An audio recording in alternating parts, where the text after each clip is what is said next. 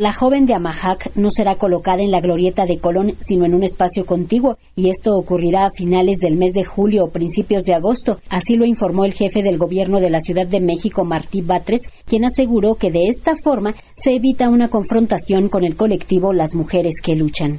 Nosotros hemos buscado siempre el diálogo, no necesariamente hemos encontrado respuesta, pero no queremos ninguna confrontación. Entonces finalmente el COMAEP decidió el lugar donde se colocará la joven de Amajac es este pedacito que está a un costado, que es contiguo a la glorieta, atravesando el, carril eh, central de reforma, yendo hacia el centro histórico.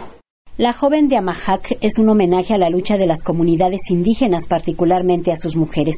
Martí Batres recordó que se venía trabajando con el Comité de Monumentos y Obras Artísticas en Espacios Públicos de la Ciudad de México, COMAEP, que acordó la colocación de la joven de Amajac en el centro de la glorieta, más tarde que conviviera con la figura denominada justicia. Sin embargo, no hubo respuesta por parte del colectivo Las Mujeres que Luchan. No vamos a afectar la glorieta, esta parte que está en forma de, óvalo, donde han estado un conjunto de, colectivas que se denominan Mujeres que Luchan. Para la maniobra de las obras que se van a realizar, pues se estableció un cerco en el, exclusivamente en la zona, en el polígono donde se va a trabajar. No se afectó para nada la zona donde se encuentra el antiguo monumento a Colón no se va a tocar, no se va a afectar.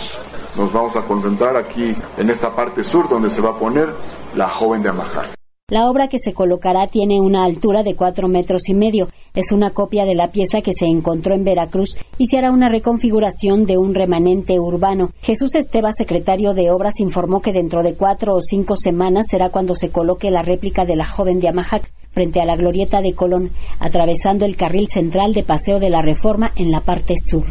No se interviene la parte central, eh, la glorieta central, sino todo es un trabajo en la parte lateral. Lo que nos solicitó Comaep en su acuerdo fue que se cuiden los criterios de proporcionalidad, eh, de imagen urbana, del entorno. Para Radio Educación, Verónica Romero.